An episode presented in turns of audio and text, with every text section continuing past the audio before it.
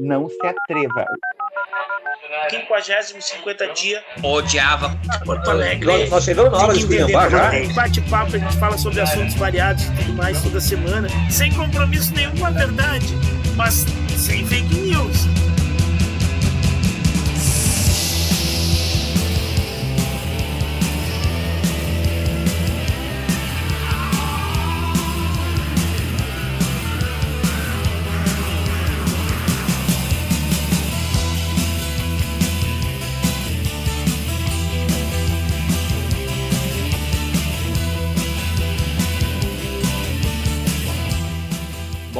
Dia, boa tarde, boa noite para quem está ouvindo isso aqui depois, mas boa tarde para quem está ouvindo isso ao vivo.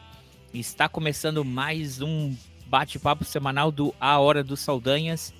Ele que está hospedado no site Red Circle e você pode encontrar nos melhores agregadores de podcast e também agora pelo YouTube. E essa é uma gravação que está sendo feita pelo YouTube. Depois ela vai aparecer no feed do podcast, mas para quem está ouvindo a gente, assistindo a gente ao vivo. Obrigado pela sua, pela sua audiência. E logo, logo os comentários vão estar tá rolando aí. A gente vai, é, na medida do possível, ir lendo, lendo eles. Eu me chamo André Saldanha e diretamente aqui comigo, meu co-host de todas as semanas, colega Ivo. Boa tarde, colega Ivo. Boa tarde, André. Boa tarde aos nossos convidados e a todos que nos escutam.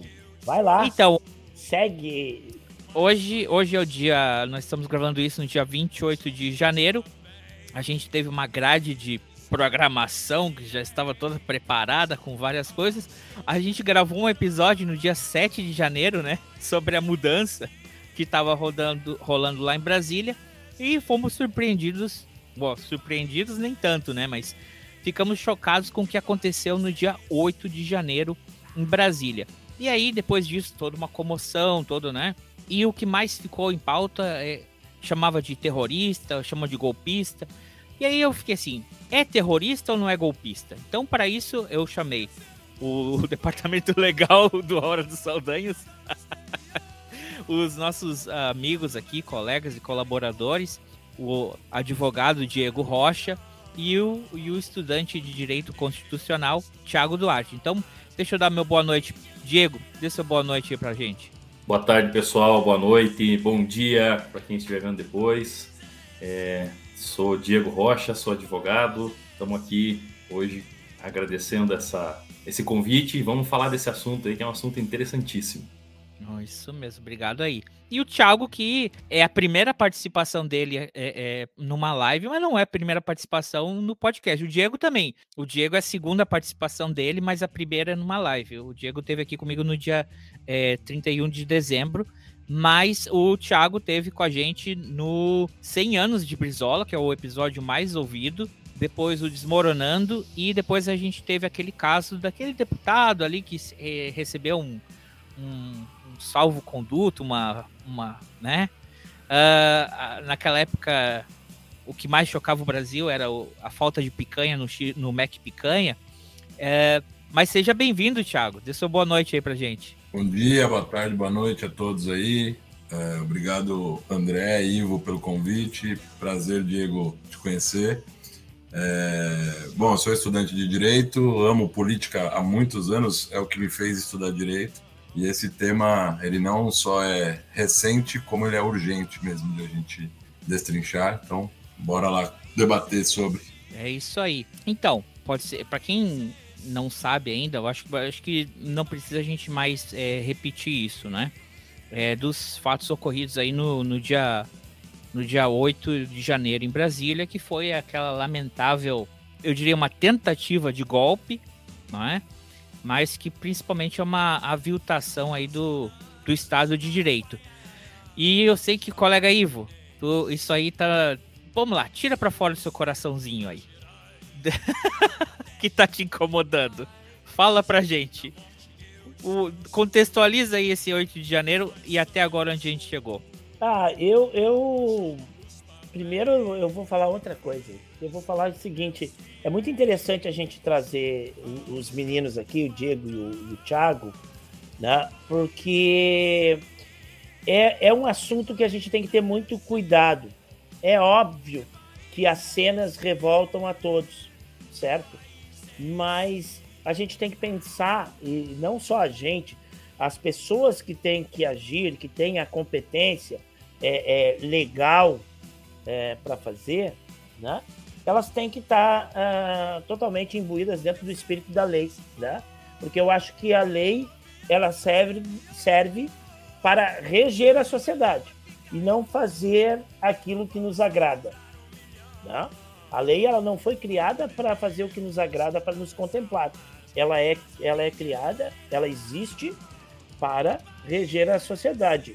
O, o, o, o Montesquieu, né, o Barão de Montesquieu, que era um jurista e tudo mais, ele já falava no império da lei, uma sociedade é, é, regida pela lei e não por um, um, governante, um rei que estivesse acima da lei, mas que todos estivessem é, debaixo deste império é, da lei. Posto isso, né, pontuando isso, a gente fica. Claro, tem muitos posts por aí que eu vejo, é, é, nenhuma anistia, nada de anistia e tudo mais, né?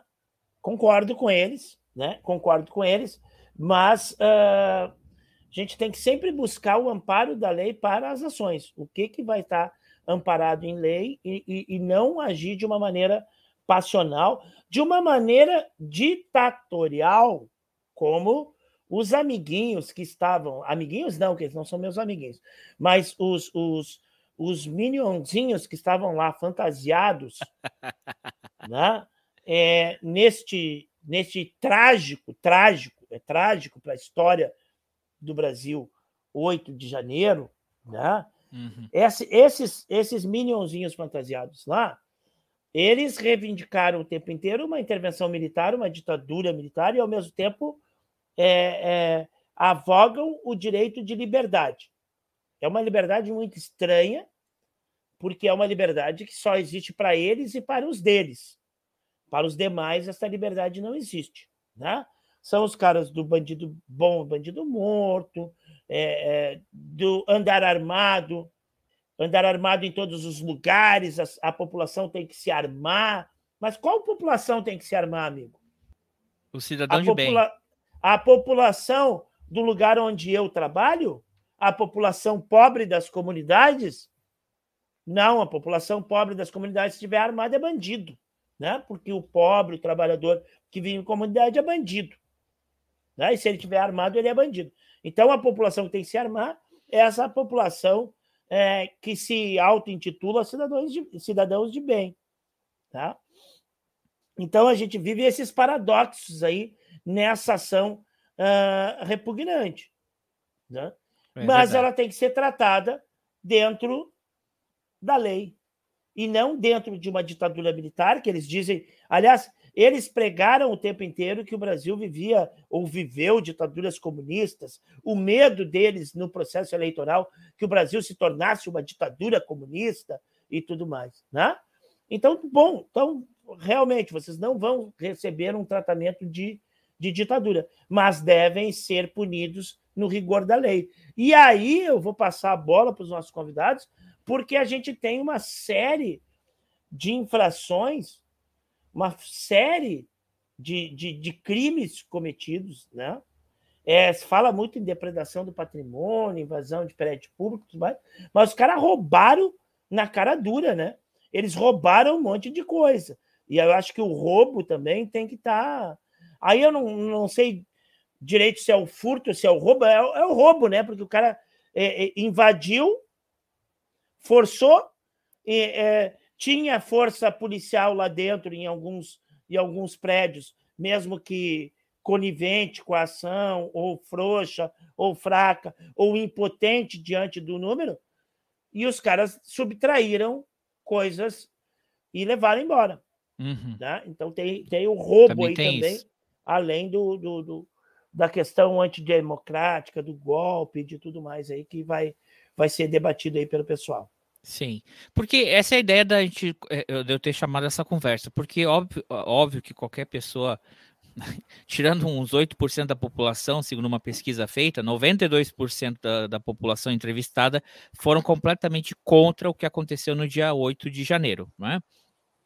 Mas você vê a, a mídia, ela primeiro começou, quando tudo começa, né? Eh, até, até a, a uma da tarde do dia 8 de janeiro, eram manifestantes. Apesar de que a gente vem repetindo isso faz tempo que isso não é nem mais meme. Isso aí era assim, já era o terrorismo. Mas aí de manifestante passou para para invasão, de invasão para vandalismo, de vandalismo para criminoso, de criminoso para terrorismo. E aí meio que ficou aquela coisa e eu vi que um, alguns canais pararam de usar o termo terrorista e agora chamam golpistas ou só golpistas e vândalos. E aí eu, eu, eu queria entender, porque eu já vi muita gente falando assim, a lei antiterrorismo cabe ou e não cabe. Então eu trouxe aqui rapidamente, só para contextualizar para o pessoal entender, eu vou botar aqui, ó, a lei, a lei que está sendo utilizada em alguns casos, que é a, a número 13260 de 2016, tá? Que define atos de terrorismo. Usar ou ameaçar, transportar, guardar, portar ou trazer consigo explosivos, gases veneno, tóxicos venenosos, conteúdos biológicos, nucleares, blá blá blá, meios capazes de causar danos ou promover destruição em massa. O segundo, sabotar o funcionamento ou apoderar-se com violência, grave ameaça à pessoa ou servindo-se de mecanismos cibernéticos do controle total ou parcial, ainda de que ainda que de modo temporário de meio de comunicação ou de transporte, de portos, aeroportos, estações ferroviárias eh, ou rodoviárias, hospitais, casas de saúde, escolas, estados esportivos, instalações públicas ou locais onde funcionem serviços públicos essenciais, instalações de geração ou transmissão de energia, instalações militares, instalações de exploração, refino e processo de petróleo e gás e instituições bancárias de sua rede de abastecimento. E terceiro, atentar contra a vida ou a integridade física de pessoas. Então, tudo que a gente viu que aconteceu no, no dia 8 caberia aqui. Porém, há uma vertente de juristas e pessoas né, informadas que falam que o artigo 2 ele explica.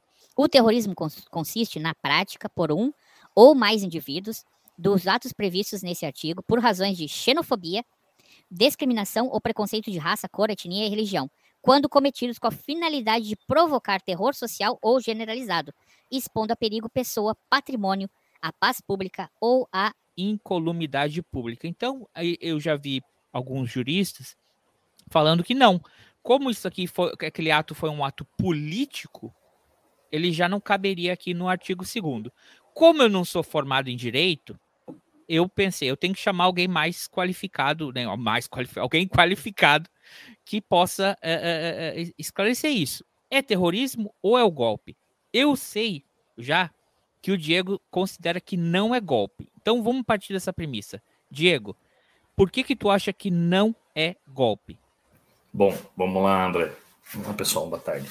Veja, eu acho que não é terrorismo. Vamos fazer uma, uma correção. Agora eu vou, vou ser preciosista nos termos e na, nesse hum. olhar para a questão da, da legislação. Então, aqui eu vou vestir a, a figura do advogado, do jurista que está analisando a questão.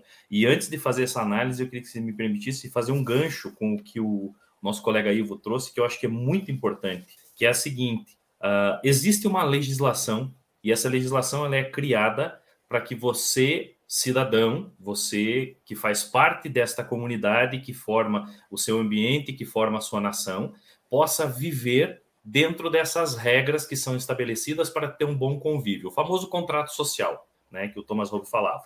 Então, é, olhando por esse viés, é muito importante a gente frisar o que, o que o Ivo trouxe no seguinte sentido: vingança e justiça são coisas diferentes, são coisas completamente diferentes. A legislação que existe num país, uma nação, ela tem que ser aplicada, e aí aqui eu estou falando em tese, porque se a gente pegar o Brasil, a gente sabe que ela não é aplicada de maneira igual para todo mundo, né?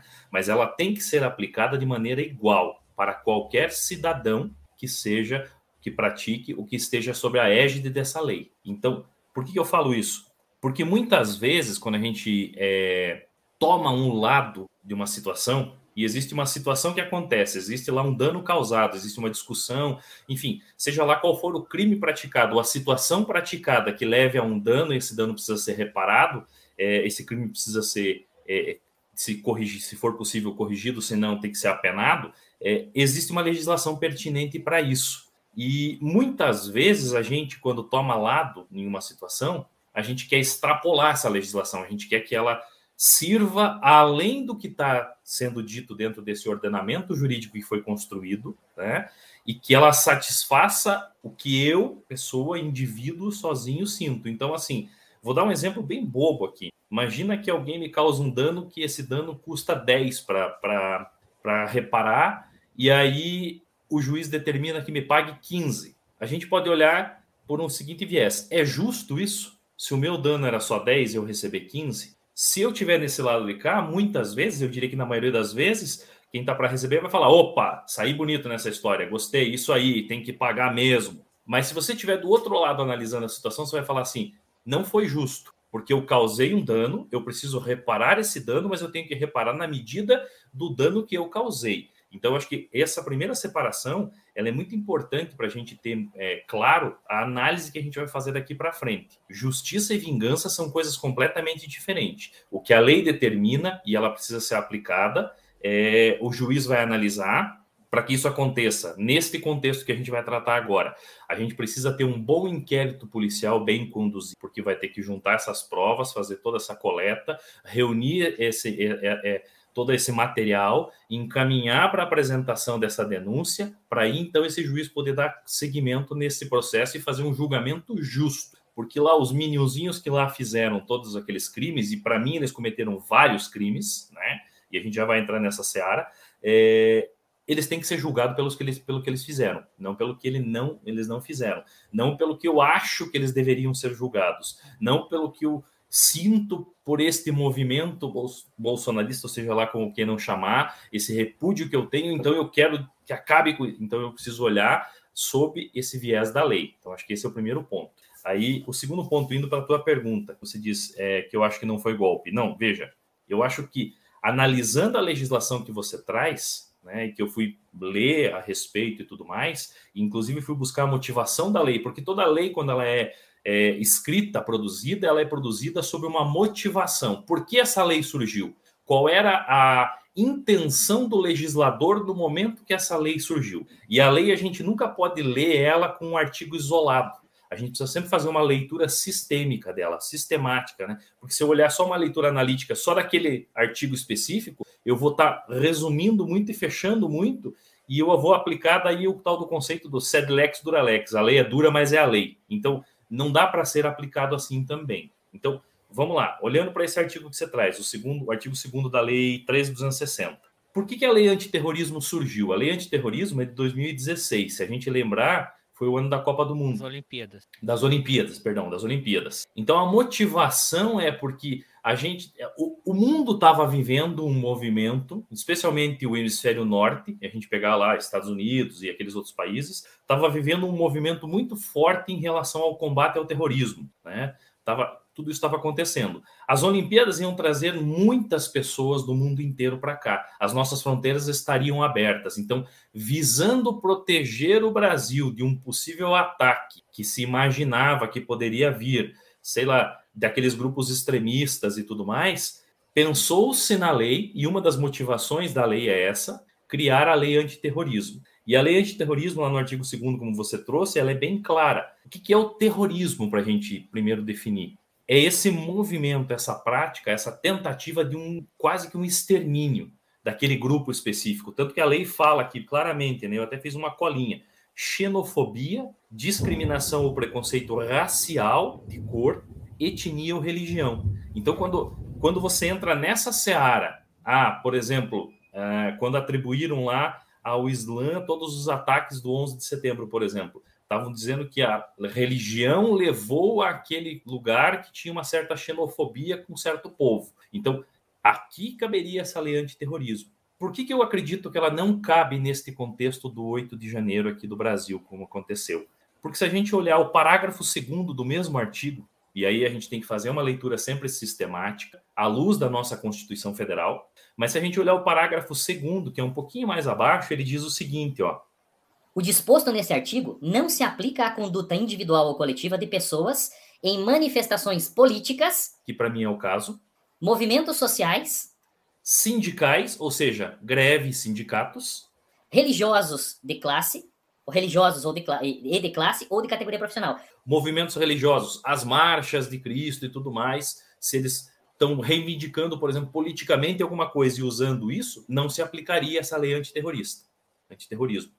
Então, esse é um dos pontos que me leva a crer que eu não posso classificar os atos do 8 de janeiro como atos terroristas. O que não quer dizer, e agora a gente entra num ponto muito importante, que não foram atos criminosos, antidemocráticos. Isso sim foram, e a gente tem vários tipos penais para poder classificar e apenar essas pessoas que lá estavam de livre e espontânea vontade, seja financiado por alguém, conduzido por alguém, se expuseram a esse lugar, cometeram esses crimes, e a esses crimes elas precisam sim responder, porque aí a gente tem é, uma alteração que aconteceu, inclusive em 2021, no governo que estava reivindicando, né, os que apoiavam o governo anterior que estavam reivindicando que ele continuasse, ele, inclusive, fez o seguinte: ele é, acabou com a lei que existia de segurança nacional, que era uma lei, se não me engano, de 79, 80, algo assim, e instituiu uma nova legislação que criou novos tipos penais. O que são os tipos penais? São os crimes praticados, onde você enquadra os crimes. Então, novos tipos penais foram incluídos no Código Penal a partir dessa lei, que acabou com, com, com a, a, a lei da segurança nacional. Quais, por exemplo? E aqui eu acredito que sim, além de outros mais, esse, esse pessoal se enquadra nesse lugar.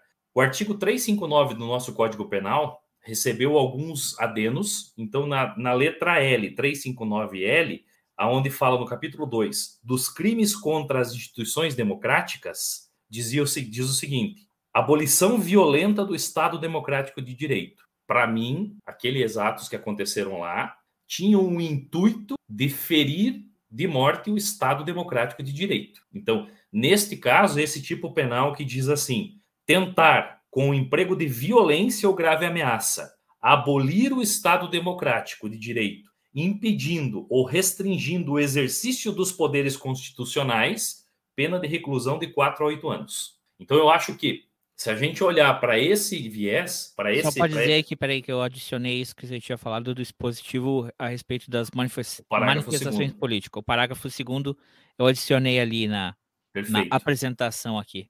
Aqui é, aqui é profissionalismo, né? Não é, não é a coisa acontece ao vivo, ao vivo. Quem, hora, quem, isso aí. Quem sabe faz ao vivo. É isso aí, é isso aí. Então, só para eu, eu, fechar aqui, para eu poder passar a palavra para o Thiago e para vocês também debaterem mais, né?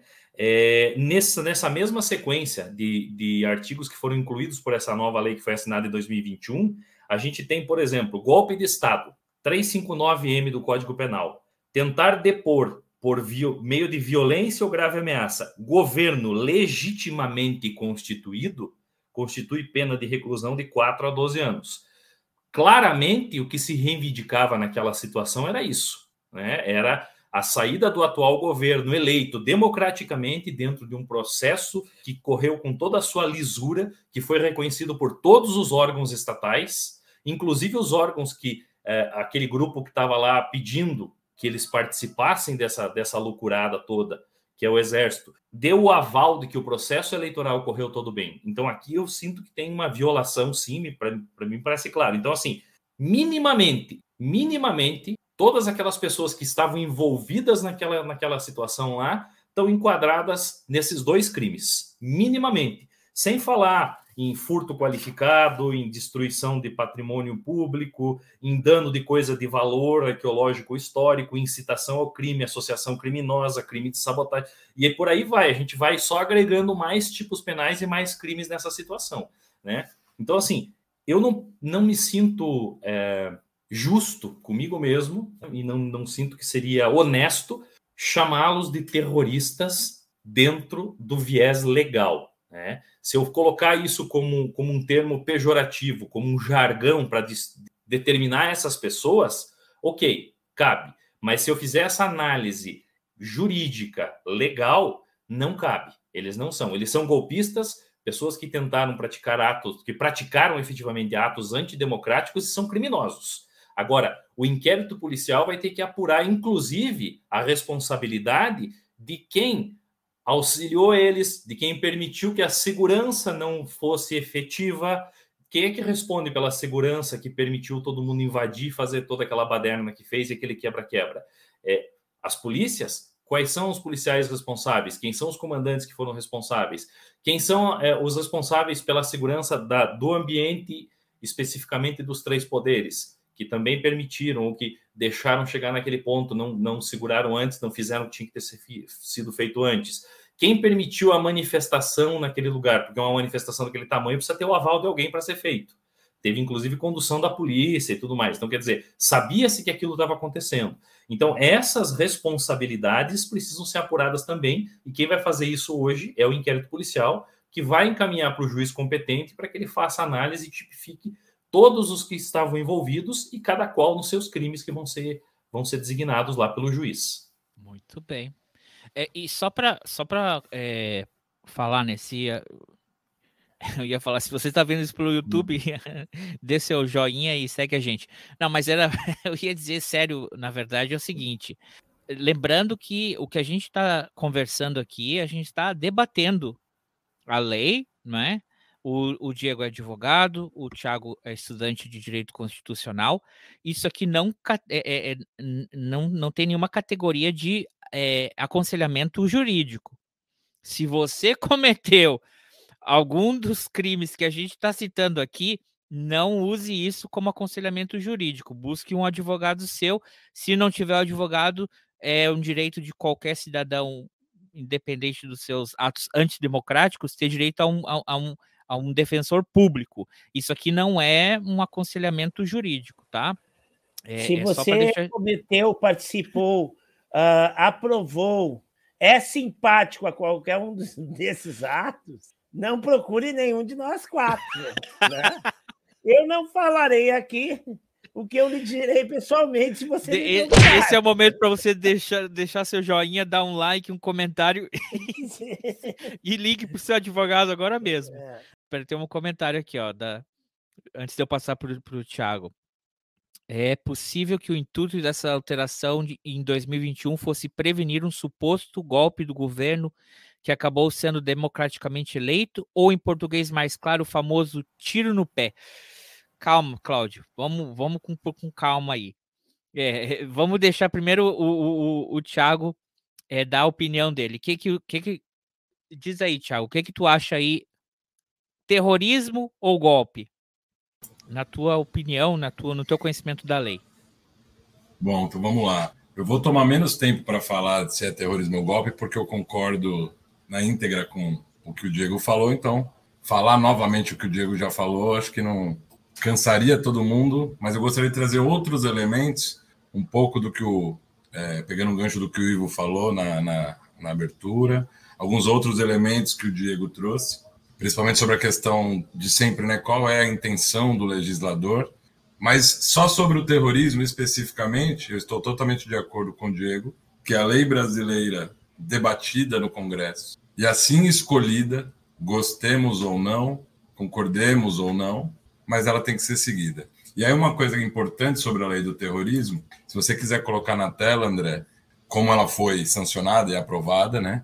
O artigo 2 foi aprovado dessa forma aí que está em amarelo, como você colocou. Mas a redação proposta pelo projeto de lei, que era o PLS 272, dizia o seguinte: é muito similar tem pequenas alterações. E aí eu queria contar um pouquinho do contexto da época e do porquê que foi decidido este texto e não o proposto. Então, o texto boa, proposto boa. dizia: O terrorismo consiste, na prática, por um ou mais indivíduos dos atos previstos nesse artigo, por razões de xenofobia, discriminação, preconceito de raça, cor, etnia ou religião, ou por outra motivação política, ideológica ou social, quando cometidos com a finalidade de provocar terror social generalizado, e aí segue mais ou menos parecido. O porquê que nessa época o Congresso debateu e decidiu tirar esse trecho da motivação política ou ideológica e social? Teve, é, é, de fato, a lei foi aprovada, o debate final dela culminou com a questão da Olimpíada, mas ela teve, a gente não pode esquecer de um contexto anterior que foram as manifestações de 2013, que começam, inclusive, com um viés X, aquilo muda, o Brasil toma as ruas, perde todo o foco original e surgem os tais black blocs, que nunca ninguém conseguiu identificar, eram infiltrados, não eram, eram militantes de esquerda, de direita, de extrema direita, ninguém sabe ao certo, ou não eram militantes de, de coisa nenhuma, apenas eram pessoas, baderneiros, enfim, que cometiam, destruíam vidraças e não sei o que e tal. Em resposta a isso, houve algumas manifestações, principalmente aqui em São Paulo, de movimentos sociais fortes de esquerda. Então, na época, no Congresso, a bancada da esquerda lutou para evitar que se colocasse a motivação política, porque de repente, amanhã ou depois, o MST reivindicando uma terra, ele poderia ser criminalizado. Então, veja, o assunto ele foi debatido acabou sendo uma lei feita de alguma forma às pressas porque tinha a urgência da Olimpíada. E aí, não só a lei, mas como tudo feito na pressa, às vezes acaba pecando. Que era uma pressão é... internacional também, né? Sim, uma pressão internacional. Mas independente da pressão internacional, que aí era um outro, um outro elemento que eu gostaria de colocar, aí então o texto ficou da forma que você colocou. Mas o texto e seus incisos, tal, alguns trechos foram vetados pela então presidenta Dilma na época. E sempre os argumentos, né, como o Diego falou, toda lei ela tem uma motivação e os vetos também. E as motivações do, dos vetos era porque o texto da lei é, deixava muito amplo o entendimento. Então tudo poderia ser um dia considerado terrorismo, né? Então precisou restringir é, e o que acaba que é uma característica mesmo do Código Penal, você não pode ter uma tipificação aberta, porque senão tudo vira crime a depender do bel prazer do, do juiz de então, né? Mais um fato que é curioso, o Diego comentou também que havia esses, é, esse avanço no, no, no Hemisfério Norte, principalmente por vários casos. Começou, por exemplo, 11 de setembro, mas muito perto ali da Olimpíada teve um atentado num estádio de futebol na França, durante um jogo, inclusive, saiu todo mundo correndo, etc e tal. Eu fui dar uma procurada no que o que, que a Convenção Interamericana contra o Terrorismo define como terrorismo. Antes de ter todos os artigos, tem aqueles os considerandos, os levando em conta. E logo no início diz assim: a Convenção Interamericana contra o Terrorismo.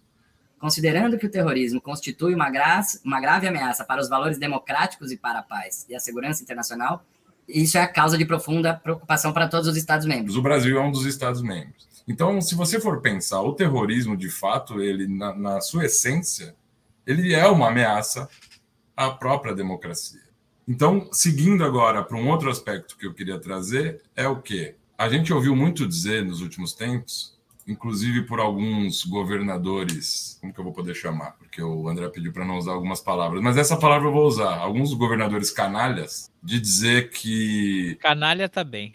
De dizer assim, Pô, até o dia 8 de janeiro estava tudo dentro da pacificidade, estava tudo dentro do jogo democrático. Então, o elemento que eu quero trazer para a gente colocar como elemento disso é que é o tão e velho famoso paradoxo da tolerância de Karl Popper. Então, é possível você ser tolerante com os intolerantes, trazendo para o nosso, nosso tema. É, é, é, é legítimo uma manifestação, que eu não chamo de manifestação, que para mim é crime, você reivindicar, você usar das franquias democráticas para você acabar com a própria democracia. Parece uma loucura, né? Eu, que vivo numa democracia, quero acabar com a democracia. Então eu quero acabar com o próprio direito que eu tenho de reivindicar, porque depois que a, se a democracia ela acaba, você não tem direito a absolutamente nada, a não ser que você seja amigo do rei, do ditador, ou seja lá quem for o líder supremo daquela, daquela organização social. Então, os, atos, os acampamentos que a gente viu, que parecia que não eram violentos, eles por si só já eram violentos. Porque eles, na verdade, o que, que eles estavam fazendo ali? Tramando um golpe. Eles estavam planejando um golpe. Tanto é que se foi, acabou que, se verifica, que a gente pode verificar essa tentativa no dia 8 de janeiro. Mas já tinha tido ali, um jornalista, o Otávio Guedes, disse, no dia 14 de dezembro, ou dia 13, agora não lembro, que foi o dia da diplomação do Lula, houve um ensaio técnico em Brasília. Botaram fogo em ônibus, bomba, e queriam explodir o aeroporto. Com atos que se aproximam muito mais do terrorismo daí Exato, do que os atos do dia 8. Inclusive, os três que já são réus, né, o que colocou a bomba no caminhão, tanque que acabou que explodiu, eles foram denunciados, dentre vários crimes, também por terrorismo. Eu não vi o, como que isso seguiu, se o, se o juízo competente já, já transformou em réu por terrorismo. Eu vi que transformou, que tem duas ações, uma que tramita na Justiça Federal e uma outra que tramita num outro juizado que foi desmembrado, o que é o terrorismo e as, digamos, os crimes comuns previstos no Código Penal mesmo, que o terrorismo ele, tá, ele acaba que é uma lei especial, específica, ela é uma lei específica. Então, de pacífico nunca teve nada. O que se teve agora foi só o, a barbárie completa. É, e um, o último elemento que eu acho que é importante é, e que talvez dê um pouco do tom ou faça a gente ter algumas reflexões sobre o sentimento vira-lata brasileiro, né, de boa parte da população, porque senão não aconteceria isso. O paralelo que se fez ao, ao que ocorreu no Capitólio, né?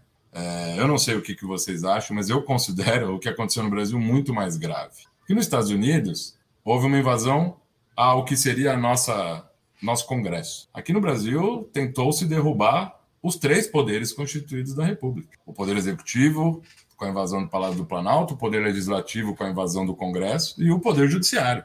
Então, eu ainda não, não refleti tanto a respeito, mas quando o Alexandre de Moraes, dentre várias, vários fundamentos, ele fundamenta alguns casos, que daí eu não entrei no detalhe, porque aí o Diego pode até me corrigir, mas quando você vai imputar, eh, você vai denunciar, então você vai denunciar crimes das pessoas, não são todas as pessoas que estavam lá que cometeram os mesmos crimes. Vou dar um exemplo que ficou bem caricato nos, nas imagens que a gente viu recente. Aquele sujeito, para não dizer outra coisa, que quebrou o relógio, que tentou destruir a câmera e tudo mais, certamente ele responderá por outros crimes que outras que não cometeram aquilo serão denunciadas. Inclusive, na semana passada, eh, um subprocurador da, da PGR ele denunciou 39 pessoas. Por quais crimes? Os que o Diego comentou: 359L, que é a abolição violenta do Estado Democrático de Direito, golpe de Estado, que é o 359M, denunciou por associação criminosa, que é o artigo 288, denunciou por dano qualificado pela violência e grave ameaça com emprego de substância inflamável contra patrimônio da União e um outro crime de deterioração de patrimônio tombado. Então você vê, cada conduta vai merecer a sua devida imputação. É, não é que pegou uma coisa e já é aquela sentença. Isso. Não, e nem, nem é para todo mundo. Nem vai ser para todo mundo. Porque a gente, por mais que a gente discorde frontalmente do que ocorreu ali, a gente sabe que tinha uma parcela de pessoas que estavam ali que elas não sabem nem o que elas estavam fazendo. Como a gente sabe também que existia uma parcela ali de que era profissional. As condutas, é, as últimas imagens, por exemplo, que o Supremo revelou, quando alguns, alguns dos criminosos ali é, usam uma mangueira de água, eles não estavam tentando alagar o Supremo, eles estavam tentando reduzir o dano do gás lacrimogêneo.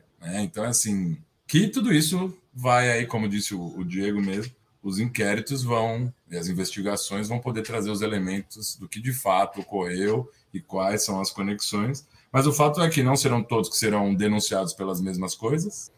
Mas eu Uh, ah, então, só para concluir a questão do terrorismo. Então, eventualmente, aqui é só um, uma conjectura, não é uma opinião formada já com convicção.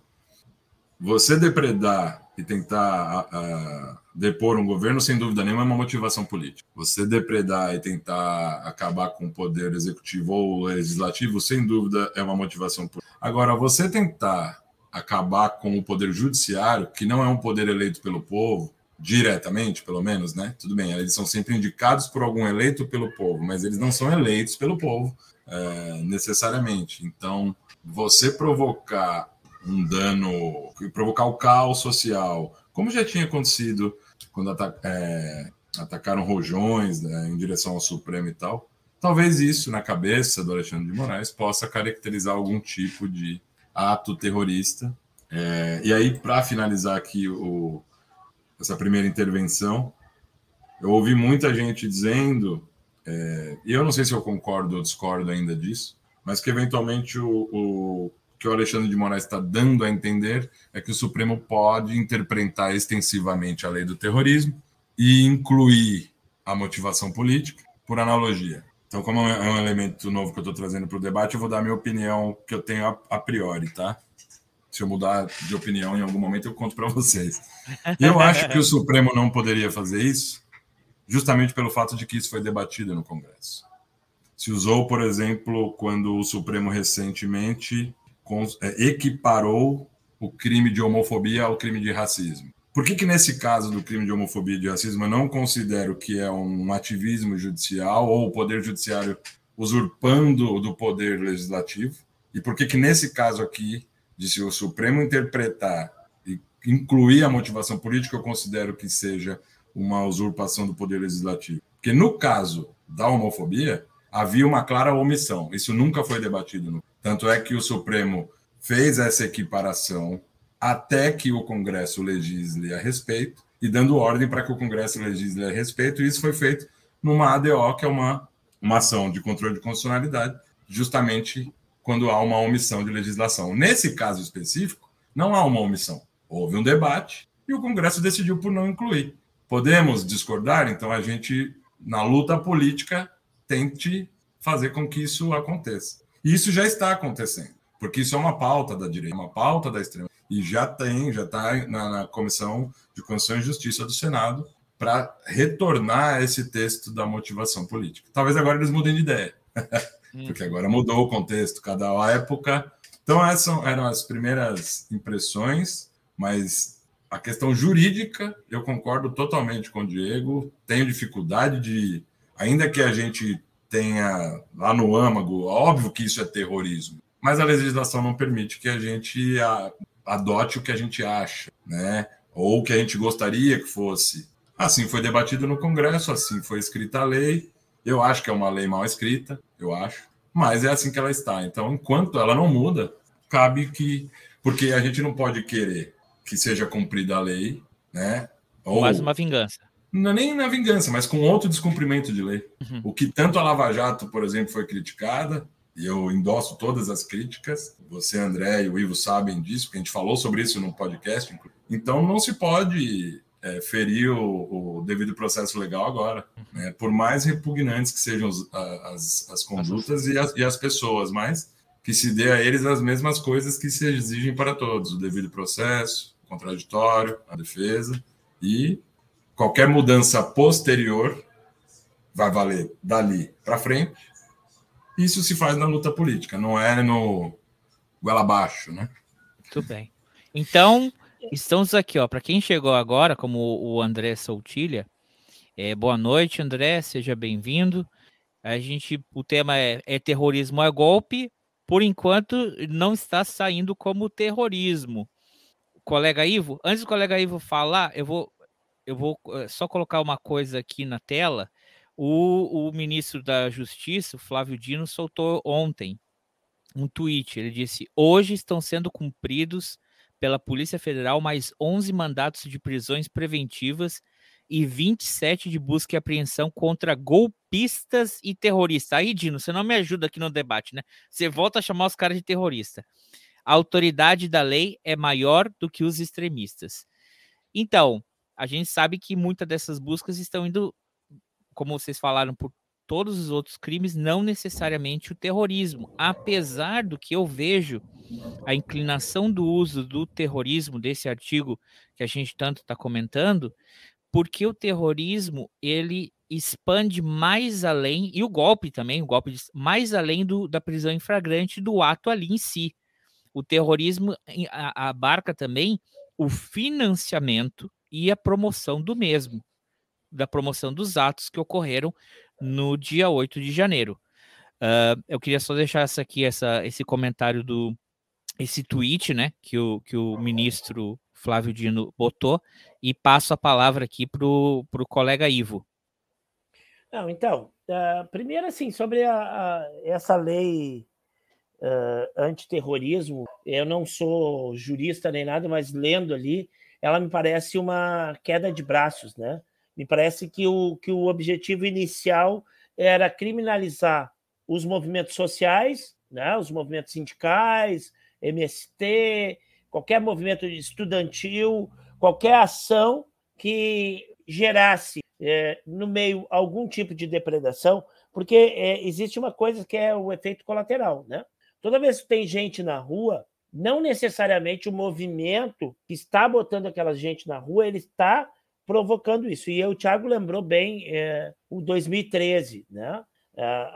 Os atos em 2013 tiveram milhões de pessoas nas ruas, sem uma direção política, multicoloridos, vamos dizer assim, porque cada um que foi lá resolveu se expressar de uma maneira, não existia uma condução.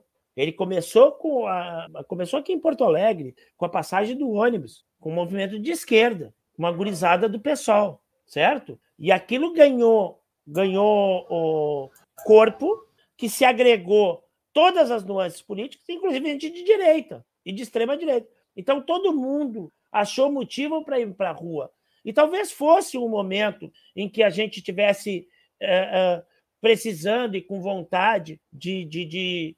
A gente vinha de um, de, um, de um longo período de um mesmo partido no governo, certo? É, é, então, uh, aflorou vários sentimentos de questionamento do sistema. Tinha gente que estava ali repudiando o Congresso Nacional, repudiando o, o, o, uma gama de, de deputados, de, de, de coisas. Tinha gente que estava diretamente contra a presidência da República. Tinha gente que estava contra o sistema numa, num, num todo. Então, tu tinha de tudo naqueles 2013. E a maioria das ações, da, da, das manifestações, elas se davam tranquilas, pacíficas, com as pessoas caminhando, se deslocando, beleza. E no final, mais para o final, quando a maioria das pessoas estava indo embora, aparecia esses malucos que tu não sabe da onde vieram, por que, que vieram, e, e com a cara com a cara coberta, né? amiguinhos, pessoas com, com a barba branca, já quase sem calva, e, e, e, viveram, e que viveram na ditadura militar, e que enfrentaram polícia, que enfrentaram o sistema, e que fizeram passeata e tudo mais, nunca esconderam a cara, meu querido. E aí, de repente, aparecem os caras todos cara escondidos e tudo mais. Eu tinha uma bronca daquilo. Talvez seja adolescentes que nem sabiam o que estava fazendo com aquela cara escondida ali e tudo mais, mas eu tinha uma bronca disso aí. Meu amigo, mostra a tua cara. Eu mostro a minha cara. Eu já tomei porrada, borrachada e tudo mais, mostrando a minha cara. Então, por que, que tu vai? Mas, enfim. Então, no final, tinha aquelas badernas, e é um negócio que eu não, não sei se eu não vou nem culpar diretamente a imprensa, mas é o que, assim, é o que dá notícia, certo? Tu pode ter uma manifestação pacífica com um milhão de pessoas, mas se no final da manifestação 100 pessoas, 20 pessoas começarem a quebrar, depredar alguma coisa e o pau torar, esse, essa vai ser a pauta da matéria. Então, todo o resto da informação vai ficar. É, é, e foi muito isso que aconteceu em 2013. E essa lei aí me parece a seguinte: que a intenção era atacar os movimentos sociais, movimento sindical, movimento. Pô, nesse inciso 2 ali do artigo 1, tu lendo ele, tu enxerga qualquer greve né? Greve de petroleiros, greve de bancários, qualquer greve, qualquer paralisação, porque ali diz mesmo que temporária, né? que tu vai lá e fecha uma rua para botar o cartazinho ali, para chamar a atenção, porque esse é o objetivo da greve, da manifestação, chamar a atenção da população. E aí os caras tipificam isso como terrorismo. E aí, nesse artigo segundo ali os caras já se contradizem, né? Então, me parece que a lei, uh, no Congresso, quando ela é debatida, muitas vezes acontece uma queda de braço, né? e a lei acaba ficando meio esdrúxula. Tá? Mas voltando ao Brasil atual, agora, não o Brasil de 2016, nem de 2013. Os atos do dia da diplomação, para mim, eles chegam muito mais próximos ao terrorismo porque ali tem incêndio de carro, tem tentativa de jogar ônibus de cima do viaduto e tem a, a, o caso da bomba. Né? O caso da bomba, para mim, é, é, é, terrorismo típico, porque tu bota uma bomba num caminhão de querosene próximo ao aeroporto. Tá? Então, o, o, o, o impacto que isso causaria destrutivo, e aí causa justamente isso que a lei tipifica causar o terror, o medo, ia matar o motorista do caminhão, com certeza. alguém que estivesse próximo. Se esse motorista do caminhão passa num posto de gasolina ou para no posto de gasolina no momento da detonação, né? Se ele está próximo do aeroporto, né? Ele pode derrubar algum avião, ele pode, enfim, é, ali é terrorismo. Tá? Até porque o cara que colocou a bomba estava fortemente armado, estava com, com, com, uma série de armamentos é, é, é, que não, não condizem com a vida de um cidadão comum. Que esse papo dos armamentistas aí de ah, cada um tem que ter uma arma para se defender, é, por muito tempo, sabe? Isso é uma falsa polêmica, porque por muito tempo tem muita gente que tem arma em casa, entendeu? Sempre tem aquela sua arma escondidinha lá no coisa. O problema desses caras não é isso. Os caras estão empilhando arma, empilhando arma e criando um, um, doenças psicológicas. Esse dia aí, Thiago, acho que foi em São Paulo, o maluco advogado, armamentista, foi numa foi levar a mãe numa ressonância magnética. E por mais que fosse alertado, avisado e tem a, a, aviso em tudo quanto é canto que o cara não pode ter metal, o cara, eles têm uma concepção tão ridícula da defesa através da arma, né? Que o cara não, não consegue se desvincular um segundo da sua arma, né? Aí o cara me entra na, e toma o próprio tiro, né? Deu um tiro no próprio. Opa! Não dá para falar aqui porque tem que. Mas o cara conseguiu dar um tiro no próprio. Opa! Sim, no próprio tá região abdominal dele. A arma tá assim. na cintura, né? Na cintura atrás, né? Tava ali no rego. Então é. a gente imagina a trajetória dessa bala. É verdade. É... Bueno, uh, uh, teve um caso de um debate de televisão que o cara estava armado no, no, no, debate, um dos candidatos, e a outra candidata se sentiu ofendida com isso. Aí o cara foi reivindicar lá. Que ah, eu não me separo da minha arma porque eu trabalho com a minha arma. Meu amigo, mesmo quem trabalha com uma arma, mesmo quem é policial e tudo mais, por exemplo, tu vai num concurso público, o policial ele chega armado e ele procura a coordenação do concurso, tira a arma, tá no edital, o cara retira as balas, a, a, a, os organizadores do concurso lá é, colocam num lugar protegido, lacrado e tudo mais, e fica lá, ninguém toca na arma do cara, né? O, o, o cara mesmo faz o desmunicionamento, ele, ele, ele acomoda lá no pacote, o pacote é fechado e lacrado.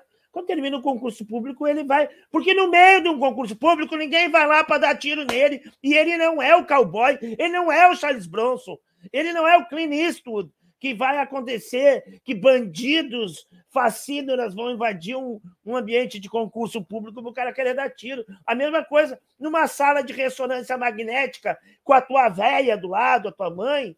Não vai entrar ninguém lá invadir naquele momento, e tu não é o Charlie Bonson, tu não é o Clint Eastwood.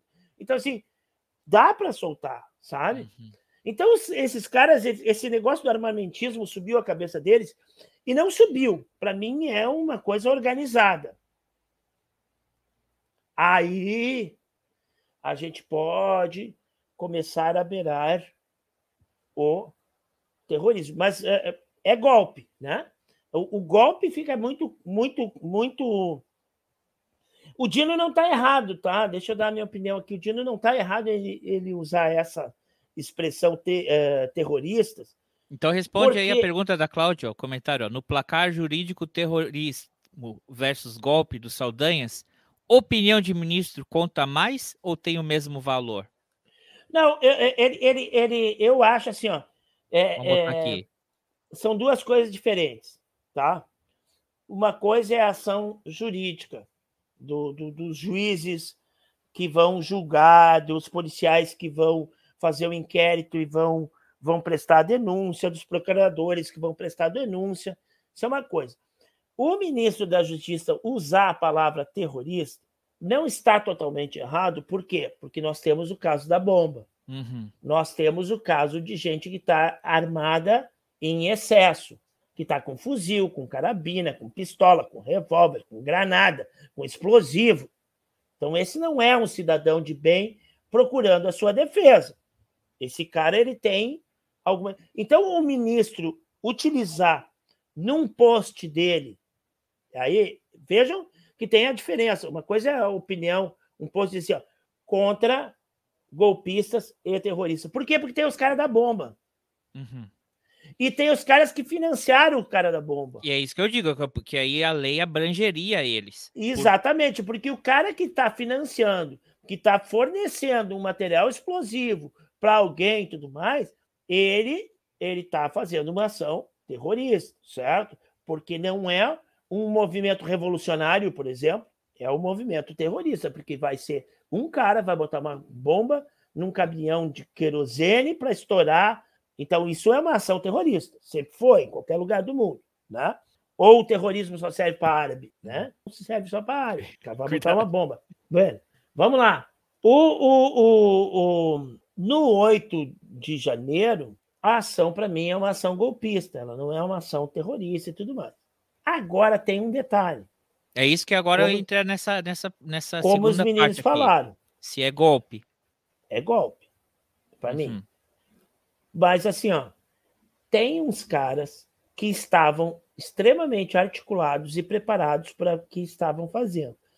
Tem um monte de gente, acho que a dona Fátima, vou, vou dar um chute aqui, a dona Fátima de Tubarão estava nesse monte de gente aí. Ai, ai, ai que foi lá só fazer besteira, que foi lá que não sabe, alguém pagou a passagem, não sabe nem direito o que estava fazendo, e aí viu o pessoal fazendo, foi fazer também, vou quebrar. É que nem o cara roubou a Constituição, não sabia, não sabia. Na realidade, esses caras que foram quebrar e depredar, eles serviram como encobrimento e como cortina de fumaça para gente que estava taticamente organizada tinham pessoas taticamente organizadas. Tinha cara com luva para poder pegar a, a, Tinha gente com máscara. E não era máscara. E não era máscara de Covid. Não era máscara de Covid. Porque essa eles nunca usam. Essa eles nunca essa usam. eles não gostam de usar. Oh, isso isso é uma coisa, uma coisinha. Meu filho vendo hoje, que eu estava vendo os vídeos, pra, e ele olhou assim, eu, eu, né? Que sou o pessoal que invadiu lá e coisa. É, pai, mas por que, que eles estão usando essa máscara aí dentro? Aí eu fui explicar do gás lacrimogênio. Mas é, é, é, aquela coisa. Até uma criança chama atenção. Ué, se tá todo mundo ali foram protestar e virou uma bagunça, mas por que que esses aí estão de máscara e os outros não? Tem um cara do GSI, já pegaram. Tem um cara que era do GSI, que foi afastado, que estava lá. Cara, vocês viram a cena da, da, da, da escadinha de grade, né? De gradil. Eles tiraram os gradil de contenção, tiraram a grade para poder entrar no Congresso. E eles entraram por cima, no, não entraram pela porta. Né? Então, eles entraram por cima, tirando uma grade de proteção lá. E aquele gradil lá de contenção, os caras fizeram uma escadinha. E aí, se tu perceber, os caras têm uma corda com... e tem vários pedaços de corda, uma corda nova, padrão, que alguém levou. Ninguém leva corda numa passeata, meu querido. Ninguém leva corda. Da onde que tem tanto corda, tanto pedaço de corda para os caras amarrar a tela e tudo mais? Os caras estavam entrando. Tem um cara que nitidamente tu vê que o cara coordena as ações. E assim, ó, enquanto a, a, a massa entra enlouquecida, quebrando vidraça quebrando tudo, esses caras têm ações pontuais. E aí isso falou o, o, o Paulo Pimenta lá, Ó, os caras roubaram arma. Os caras foram na sala e sabiam exatamente qual era a sala que eles tinham para roubar a arma. Né? Então, assim, ó, aí uma ação mais coordenada, né? tu vai direcionar isso nitidamente para a questão do golpe, e dependendo do que, que os caras queriam fazer com isso tudo, aí daqui a pouco a gente pode começar a aproximar para o terrorismo. E o Thiago falou um negócio, o Thiago ou, ou não, o Diego que falou sobre a questão de quem é, é, facilitou, de quem teria o dever legal de coibir, de prestar segurança e que facilitou. E teve. É? E teve, e mesmo depois que a ação começou a ficar dura, eu vou te dizer, eu já falei isso umas 30 vezes aqui, né? A, a, a, até o direcionamento para onde os caras tocavam a bomba de gás era para os pés, assim, era para baixo. E a gente já viu. Se fosse um grupo de indígena, do MST, de estudante, de professor, os caras miravam a bomba no meio do. O, o, o Diego é de, de, do Paraná, aí, de Curitiba, ele sabe o que, que a polícia fez com, com os professores aí. Né? É mirar no meio, é bala de borracha na cara, né? É, é, é, é bala de gás na direção reta. A bala de gás ela tem que ser soltada para cima para fazer aquele, aquele movimento elíptico. elíptico, né? Aí quando o cara pega e mira no meio da, da multidão, ele até é criminoso. Então tu vê que, que a gente já está acostumado a, a, tomar bomba de gás e bala de borracha, assim. E para esses caras foi tudo tocado no pezinho, né? No, no chão pezinho, ou para fora? É, no chão ou para fora, para os lados. É, é, tiveram todo o cuidado de não ferir. Aliás, não tem um scout aí, não tem uma contagem de gente com, com dos acampamentos lá, essa povo todo, porque esse povo chora por falta de Wi-Fi, por banheiro, falta de comida, não sei o quê, ar-condicionado e, e, sinal de, de, de, internet, eles estão chorando, né? Estão na cadeia. Então, é o povo que pede a ditadura militar, que adora a tortura e está chorando porque está preso e não tem Wi-Fi. É, é, o mundo da Disney. Posso e, colocar um elemento depois você concluir aí, Vô? É. Ninguém, tu não apareceu nenhum deles com uma paleta assim, ó, roxa da, da, da bala de borracha com uma costela roxa por causa de uma bala de borracha, com um ombro roxo por causa de uma bala de borracha, sem olho, que nem lá no Chile, então nem. Ah, cuidado, amigo. É. Olha a palavra. Olha aqui, ó. A Cláudia colocou: para os professores tinha helicóptero, para os bolsonaristas tinha selfie. Isso aí. É, é. Mas, ah, vai, é, é, vamos ver. A coisa também tá ficando séria ali. Tiago, que tu ia botar um comentário? É, queria comentar uma coisa até para o Diego falar a respeito do que, que ele acha disso. Por exemplo, o título do, do nosso, do nosso bate-papo aqui é se é terrorismo ou golpe, né? Obviamente que a gente sabe o porquê que a gente está debatendo isso, mas pode dar a impressão de que, ah, se for terrorismo é mais correto, se for golpe é mais correto, se for terrorismo é mais, mais tempo na cadeia, é mais grave, e na realidade não é bem assim, né? E é esse elemento que eu queria colocar para ouvir o Diego, porque os dois crimes que foram é, criados em 2021 em substituição à Lei de Segurança Nacional, eles podem, somados, dar 20 anos de cadeia, além da pena correspondente à própria violência.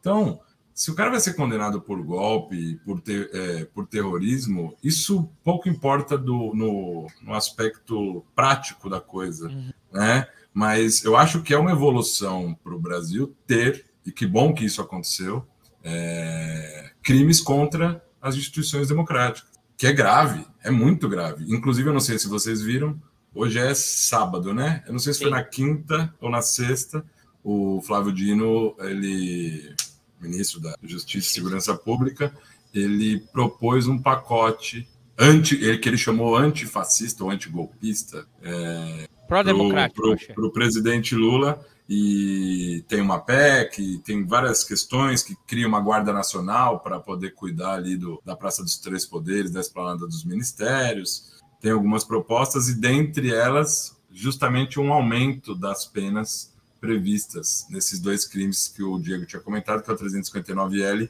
e M. Então, talvez renda narrativa para os veículos de comunicação uma, uma, um debate acadêmico ou jurídico se é terrorismo ou golpe, mas os crimes contra o Estado Democrático de Direito, seja o de tentativa, é, né, abolição violenta, ou seja o próprio golpe de Estado, eles são tão graves, se não mais graves, né? Dá a impressão que a gente fica sabendo que todo dia alguém está sendo condenado por terrorismo no Brasil, e a gente sabe que isso não acontece. Né? Uhum.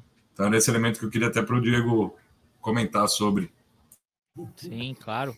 O que que tu acha, Diego? Tu acha aí, Diego e Thiago, e colega Ivo, golpe.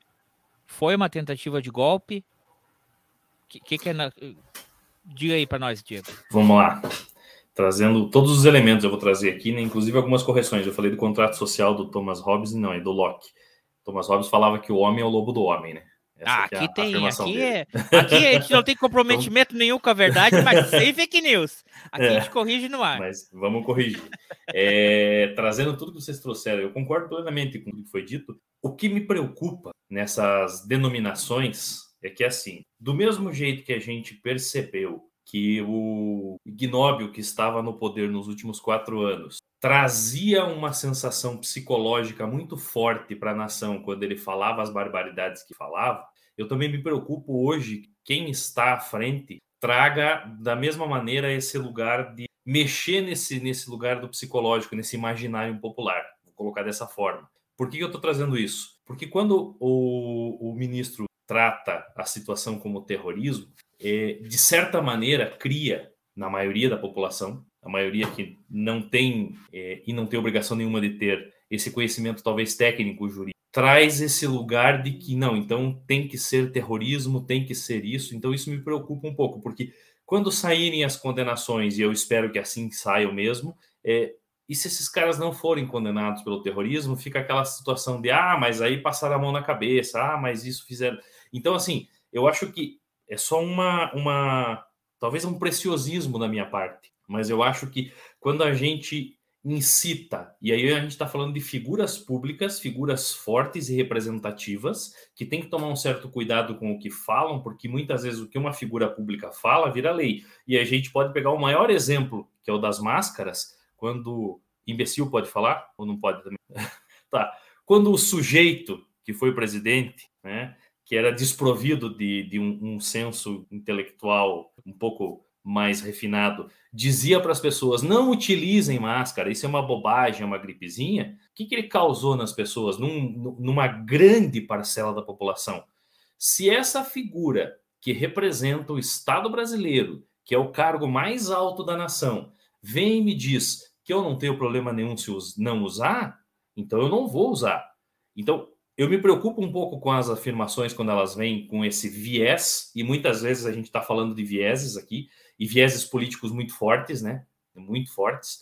É, isso concordando ou não com eles, gostando ou não, eles existem. Então, quando a gente traz isso, eu acho que isso causa muitas vezes um desserviço para nós, né? Porque cria essa essa expectativa de que aconteça dessa forma. E se lá na frente não acontecer, aí eu vou ter essa minha expectativa frustrada e aí eu deixo de acreditar novamente na instituição. Quer dizer, a gente acaba caindo nesse mesmo lugar, né? Mas, enfim, voltando ao tema que, que, que foi proposto aí. Eu acredito honestamente que não dá para classificar como terrorismo, como eu já disse antes. Mas para mim, claramente, foi uma tentativa de golpe. Desde o momento em que é, não se aceitou o resultado da eleição, e eu acho legítima a movimentação de dizer: eu não gostaria que tivesse sido assim. Então eu vou me manifestar, eu vou buzinar, vou balançar a bandeira dentro da minha casa, eu reúno um pessoal para fazer uma carreata, faço um passeio, vou para casa, tá tudo bem. Ok, isso é a democracia. Eu tenho o direito de me manifestar, gostando ou não, aceitando ou não.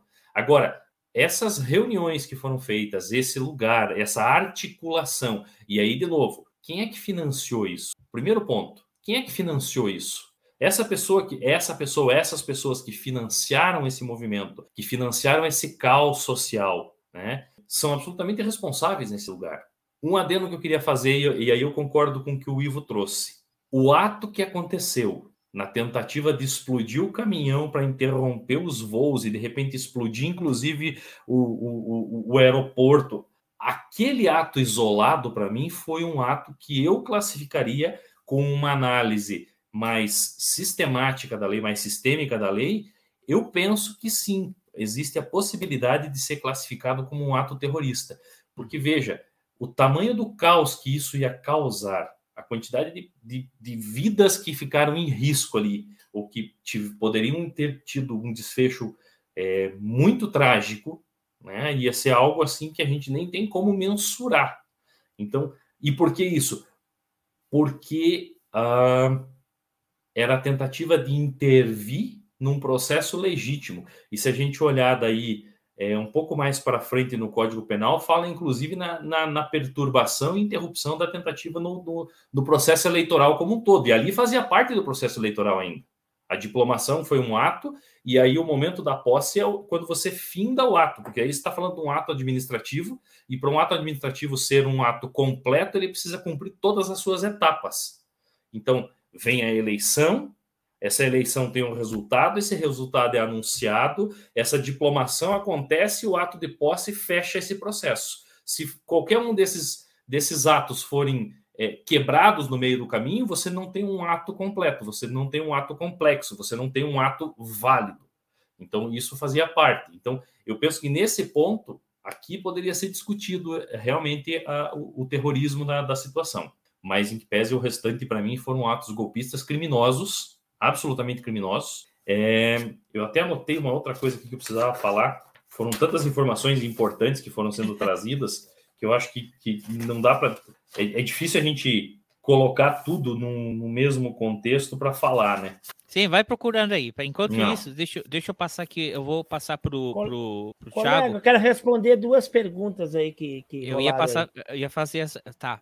Qual tu quer ler? É, do André ou do o Bruno? O, o André primeiro e depois o Bruno. Então, o André colocou aqui, ó, deixa eu colocar na tela. Ele perguntou: qual seria a possibilidade de um golpe ser aplicado naquela ocasião pelos manifestantes? Eu imagino que ele está se referindo ao 8 de, de janeiro. Lembrando que falo do, do, do gado ali, é, do, dos, dos é, é, criminosos ali. Uhum. Estes ali diferem tanto dos sindicalistas que atearam fogo acho que ele quis dizer, nos ministérios em 2017. 2017 foi o Ministério das Relações Exteriores, né? Uhum. Vai responder essa pergunta, colega Ivo? É, essa pergunta eu não estou me lembrando, não me lembro desse fato aí. Mas se tinha a possibilidade de um golpe ali, sim. Não que esses manifestantes que estavam ali dariam o golpe efetivamente, mas eles, eles tinham na ideia deles, a, a, isso a gente vê pelas próprias declarações e pelas posturas e pelas falas deles, de instaurar um caos e de achar que eles. E, e uma falsa ilusão. Toda vez que tu está dentro de um movimento, toda vez que tu está dentro de uma coisa assim, tu acha que, que aquilo é consenso, que aquilo é, é, é maioria. Né? Então, aquelas pessoas estão acampadas há dias, estão vindo numa caravana de ônibus, está chegando ônibus para caramba, o cara acha que realmente representa a população brasileira, certo? Quando na realidade não é. Né? Então, eles tinham a ideia de que com as suas ações, e até a intenção, não só a, a, a ilusão, mas a intenção de que com seus atos é, geraria o que eles tanto esperavam e tanto falaram durante quatro anos, uma intervenção militar, que o exército tomasse conta justamente porque o caos está instalado. Então, vamos instalar o maior caos possível porque não, não é ação de patriota entrar na, na, na, num prédio público e, e destruir o patrimônio público, destruir patrimônio artístico, patrimônio histórico e tudo mais. Então, eles estabeleceram, o objetivo deles era estabelecer o caos. E através deste caos estabelecido, tipo assim, o governo não consegue, o governo que está aí não consegue tomar conta da situação, então é necessário que os, que os, que os, os militares finalmente tomem as rédeas do poder. Esse, então, por isso que é uma manifestação golpista. Não, aquelas pessoas não teriam capacidade, a não ser que todo mundo tivesse armado, né? mas eles não estavam todos armados, embora a gente saiba que vários deles têm a posse de armas. Mas uh, não eles em si instalariam um golpe na nação mas eles seriam o estopim da. da Posso pegar um gancho nessa, nessa, nessa tua fala, que eu acho que é muito importante, e já respondendo aí um. Comentando aí, ah, o, também... o, os comentários estão ficando. Mas vai. Posso, posso aproveitar esse gancho, vai, né? Bom, o Thiago até tinha trazido a questão para que terrorismo ou golpe, no apagar das luzes, pouco importa na realidade, né? Eu vou falar assim, ó, honestamente, eu gostaria muito que essa galera toda fosse classificada como terrorista, porque ia ter um carimbinho na hora deles pedirem o visto para ir para Disney, eles não iam conseguir embarcar. Ah.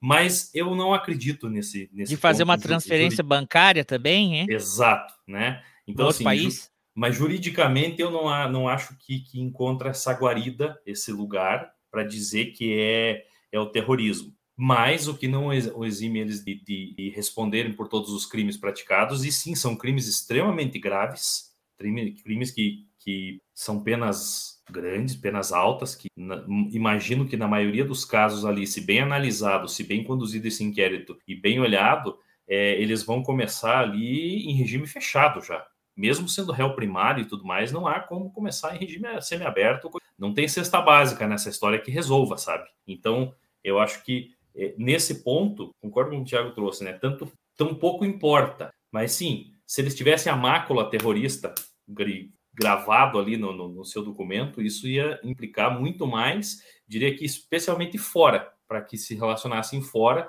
E como me parece que é uma turma dessas que gosta muito de, de ir para Disney, voltar e essas coisas todas, comprar enxoval em Miami e tudo mais, eles iam estar um pouco impedidos nisso, né? Pegando o gancho do que o Ivo trouxe respondendo a questão ali do, que não tenha empregada doméstica no avião. Exatamente, porque senão daí também não pode, né? É, pegando um gancho da resposta dele ali. Aquela turma que estava lá no quebra-quebra, e para mim, novamente, esse é o grande ponto, sabe? Porque a gente viu nas imagens, e foram trazidas várias imagens, é, imagens não manipuladas, não de fake news, de fontes seguras e sérias. Você tinha ali algumas pessoas da família do ex-desgoverno do Brasil, você tinha ali gente envolvida no GSI, gente envolvida na, na, na administração passada. Então, quer dizer, aquilo foi conduzido.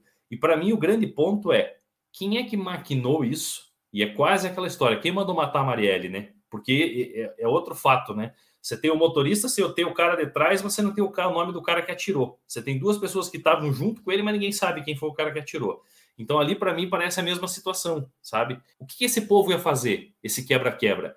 Essas articulações essa galera que é o gado realmente conduzido para fazer o, o, trabalho, eles são usados como massa de manobra nessa história, porque o golpe não viria deles. Nenhum dos cidadãos que estavam ali tem capacidade, seja legal, jurídica, enfim, para tomar o poder e falar eu mando, eu governo agora. Mas esse tipo de articulação, e aí isso é, é, é, é um jogo, né, uma estratégia, esse tipo de articulação era justamente para instalar, instalar esse caos, para que em algum momento alguma figura que seria capaz de assumir as rédeas do poder desse o grito e falasse: opa, aqui a coisa agora saiu do controle, nós é que assumimos e mandamos. Né? Então, eu acho que tem, tem muito isso. Então, assim, aquela turma ali daria o golpe? Não. Eles são só massa de manobra que estavam sendo utilizados para que esse tipo de situação acontecesse. O caos fosse instalado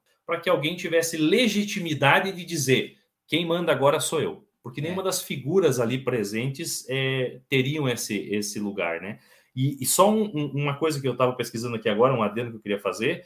A lei antiterrorismo, se a gente olhar ela, a iniciativa do projeto foi do Poder Executivo, ou seja, foi do presidente da República do ex-presidente da República. Foi ele quem propôs a lei, porque é ele quem é o legítimo para fazer isso. Porque a iniciativa vem do Congresso, da Casa Legislativa, né, do povo ou do presidente da República. E essa propositura de lei, naqueles termos que ele queria qualificar os movimentos é, políticos, por exemplo, MST e tudo mais, como ato terrorista, foi proposto por ele. Né? E aí acabou saindo o famoso tiro no pé, né?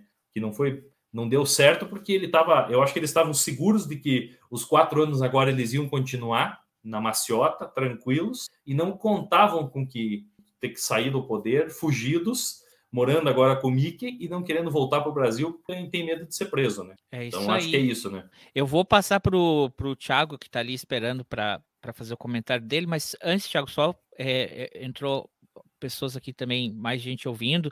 É, dá uma boa noite aí para o Bruno Rocha. O, e só uh, rapidinho ler o comentário é, que o, o, o Ivo respondeu o André.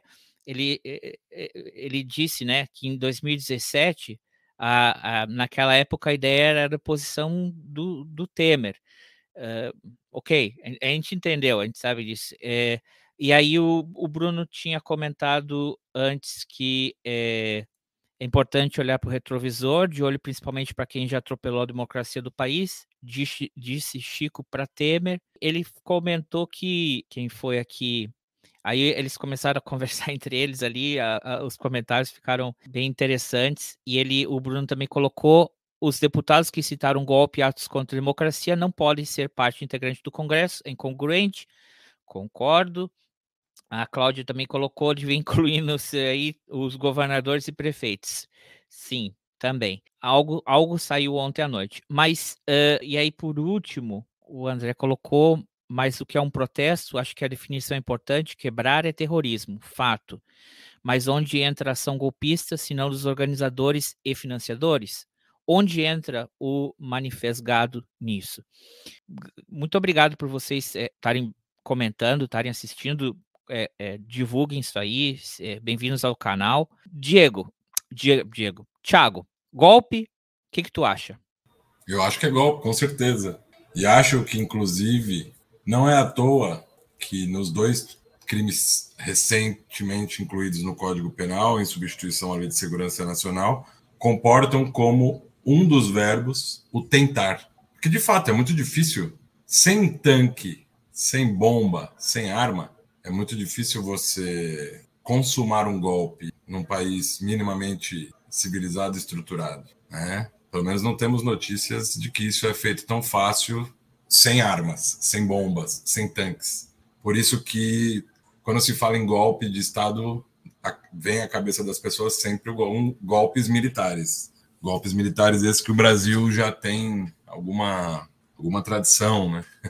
Já sabe. Foi a, partir, foi a partir de 2016 que a coisa tomou uma outra forma, com outro nível de sofisticação. Mas sem nenhuma dúvida, foi tentativa de golpe. E pelo que eu tenho acompanhado, todas as denúncias que estão partindo da PGR, não do PGR, é bem deixar, é bom deixar claro, tem o PGR, que é o Procurador-Geral da República, que no nosso caso é um zero, é um zero. E eu recomendo que leiam Conrado Ubner Mendes, que tem sido um grande crítico à, à atuação dele, inclusive foi objeto de um inquérito. Aí sim, censura, atacando um professor, um professor doutor de direito da USP, simplesmente por críticas, e não foram críticas feitas em off, colunas em jornal. Foi um dos motivos, o Diego deve se lembrar disso, que ensejou a, essa no, a, a, acabar com a lei da segurança nacional, que permitia ali toda a sorte de perseguição daqueles que pensavam diferente. E tem a PGR, que é a instituição. Então, se tem alguém que tem trabalhado muito, é o procurador, o subprocurador, que foi é, delegado a ele a função de cuidar do fatídico dia, e ele tem denunciado sistematicamente. Mas ele não foi lá e denunciou duas mil pessoas numa única petição, não. Aí você tem que ir lá e individualizar as condutas e tal. E eu acho que o principal que a gente tem que ter em mente é não precisamos ter pressa. Não pode ser moroso, mas não tem que ser tudo rápido, porque tudo que sai rápido é mal feito. Então, tempo de investigação, usar a inteligência da. Aí, quando eu digo inteligência, inteligência do Estado, né, que a gente sabe que em alguns órgãos ali está bem corrompido, mas a Polícia Federal parece que ainda permanece com a sua, a sua boa forma de condução. Então, é, também tenho dificuldade de entender como terrorismo e, e é sim tentativa de golpe. E, e, que bom que essa lei já existe, já estava sendo feita. É, e em complemento com o que o Ivo comentou, em função do comentário, que agora não lembro se foi do André ou do Bruno aí no chat, se era possível a consumação do golpe, né? Obviamente que eu sou ainda só um estudante, mas eu penso que a consumação de um crime é, ela pode se dar em decorrência de várias coisas. Uma das tentativas e das, da estratégia nessa tentativa de golpe era que o governo decretasse GLO. E decretando GLO, o próprio exército poderia consumar o golpe. Então, de fato, você tinha uma massa de cabeça de bagre, de gente alucinada na histeria coletiva, mas você tinha gente que sabia muito bem quais poderiam ser os devidos passos. Você vê que o governo federal teve muito cuidado na hora de intervir no Estado, no caso no Distrito Federal, não no Estado, no Distrito Federal, e tomou muito cuidado de intervir somente na segurança pública, porque isso poderia causar uma celeuma, e não poderia ser ingenuidade da nossa parte, que já estava meio que de alguma forma articulado, porque no dia seguinte o ministro Alexandre de Moraes afasta o governador. Então, eu li um texto essa semana de um grande sociólogo que eu gosto, certamente vocês conhecem, que é o Celso de Rocha de Barros, em função né, do o quanto se tem criticado a conduta ou a, a postura do Alexandre de Moraes, se talvez ele não está com superpoderes e tudo mais. O Celso Rocha de Barros fez uma coluna na Folha essa semana, ou a semana passada, trazendo como se fosse assim: o Alexandre de Moraes foi escolhido para defender as instituições no momento que nunca ocorreu no Brasil. É inédito isso no Brasil. O Lula falou sobre isso. Nem na época da luta armada houve esse tipo. O Raul Jungmann, que foi ministro da Justiça e Segurança Pública do Temer, deu uma entrevista recente é, dizendo que, porque como ele foi ministro da Justiça, ele disse é impossível invadir o Palácio do Planalto, porque tem uma brigada própria específica que simplesmente ela não estava ali. Então, assim, não foi só ah, uma multidão, nem era tanta gente assim. A gente já teve protestos muito maiores. O de 2013, quando subiram no Congresso, era muito maior em, em termos de quantidade de pessoas, mas não havia essa organização, era uma coisa mais mais dispersa mesmo, né? Era só, sei lá, um descontentamento com o governo da época e tudo mais. É, mas aqui é totalmente diferente. E, e, é nesse sentido que, num outro comentário, ah, mas o, o, em 2017 era a favor da deposição do Temer, tinha um contexto para isso. Havia aqueles, e eu estou entre esses, que acredita com convicção que a Dilma foi deposta por um golpe parlamentar. Então era legítimo que se quisesse a deposição de um presidente que não tinha legitimidade para estar no cargo. É totalmente diferente de agora. E o Diego trouxe isso. O ponto central é que ainda não foi reconhecido por essas pessoas, pelo ex, infelizmente, presidente. Eu não consigo nem acreditar que a gente pôde ter um presidente nos últimos quatro anos dessa, desse tipo, que não reconheceu, que não reconheceu. Né? Então, às vezes a, o ato em si, a conduta em si é, pode ser similar, mas o contexto é outro, a motivação principal, né? E para concluir de outro comentário sobre a questão dos deputados, né? Que estavam ali e não poderiam ser diplomados ou estar, eu concordo totalmente. E aí cabe duas questões. Vai caber na esfera de crimes comuns, afinal de contas, quando esses crimes ocorreram, eles estavam diplomados, mas ainda não tinham tomado posse, e há uma diferença, né? É, e há na esfera política. O código de a comissão de ética da Câmara ou do Senado pode abrir um, um processo de, de pedir uma cassação e simplesmente por quebra de decoro ser deposto. Aí o que, que cabe a nós? Do povo, contribuintes, cidadãos, eleitores, é pressionar aqueles que a gente elegeu que vá lá e vote e tire essas pessoas, né? É, Mas decoro... que é tão insólito quanto um tribunal penal militar, né? Mas ainda assim? assim? ainda assim tem mais chance dentro do código de ética do, do Congresso. Eu acho que é, é, é, é menos fácil caçar o deputado pelo. Talvez agora não. A coisa talvez tenha escalado de uma forma. A gente não pode esquecer que o. Como você falou na abertura, aquele deputado que teve a, o salvo-conduto, ele não foi caçado uhum. pelo Código de Ética. Então. É, então. E, e, e fazendo eu, um adeno. Opa, desculpe. Vai, não, não, vai lá, Diego. Vai só lá, queria Diego. fazer um adeno. Só para lembrar, né? Que eu acho muito importante isso do, do que o Thiago está trazendo, do que o Ivo trouxe, das perguntas do que o Bruno e o, o André trouxeram aí, é muito importante, né? A Dilma foi impedida de continuar o seu governo em 2016 por conta de o fundamento eram as pedaladas fiscais. Lembrando só que a análise do órgão de controle máximo do país, que é o Tribunal de Contas da União, disse que as contas dela foram absolutamente aprovadas com as suas ressalvas, mas aprovadas do, mandato, do exercício anterior, e que não existiram pedaladas fiscais. Aí a pergunta que eu faço, e faço como jurista e digo assim, é, tenho a minha convicção a respeito, mas eu sempre trago essa pergunta para reflexão. Então ela não deveria retomar esse tempo de, de governo? Nesses quatro anos? Qual, qual é a reparação que ela recebe por ter ficado dois anos afastada de um governo de forma ilegítima e ilegal, porque se você tem a chancela de um órgão dizendo suas contas estão corretas, o suposto crime fiscal que você poderia ter sido enquadrado nunca existiu, então você é inocente, mas você perdeu o seu mandato. Qual é a reparação que ela recebe? E aqui não é uma reparação material que eu estou falando. Mas qual é, é a reparação que ela recebe nessa história, né? Então, só para a gente lembrar disso também, porque ela foi tirada de lá por um golpe parlamentar, né, conduzido, inclusive com com esse energúmeno que foi presidente do país, é, exaltando torturadores militares da época do regime, quando aconteceu no Brasil, né? E nada foi feito. Então, só para registrar isso. Correto. Colega É. Ivo.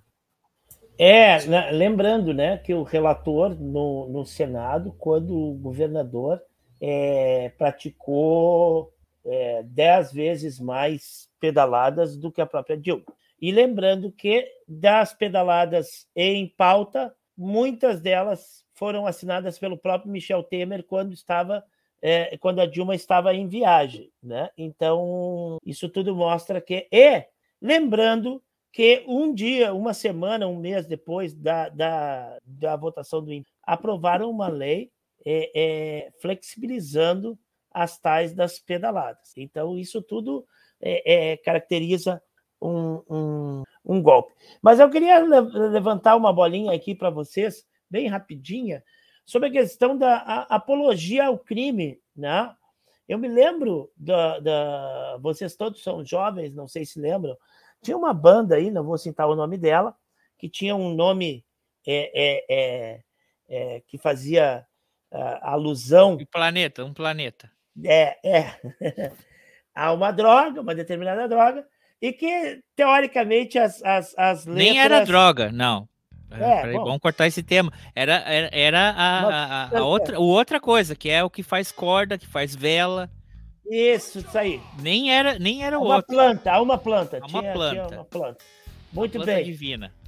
E aí o pessoal dizia que as letras faziam apologia ao uso de drogas e, e, e surgiu uma onda de, de, querer prender os caras nos shows, né? Uhum. Até eu me lembro de uma coisa.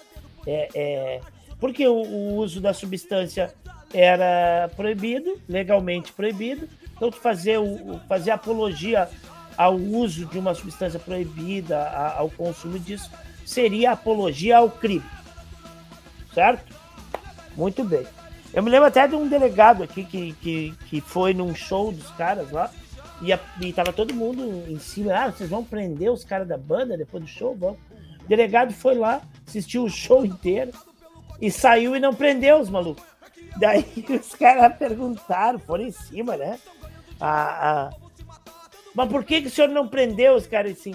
Cara, eu assisti o show inteiro, eu não entendi uma palavra do que os caras falaram, do que eles cantavam lá em cima do palco. Então eu não, não, não consigo ver crime, porque eu não entendi nada. Se eu não entendi, ninguém entendeu. Então, só lendo a letra para saber, aqui não cometeram crime. Alertando por chegar, pra você tomar cuidado com os porfadas. Não falo por falar, eu procuro me infamar. É por isso que eu digo legalize ganja. Legalize já,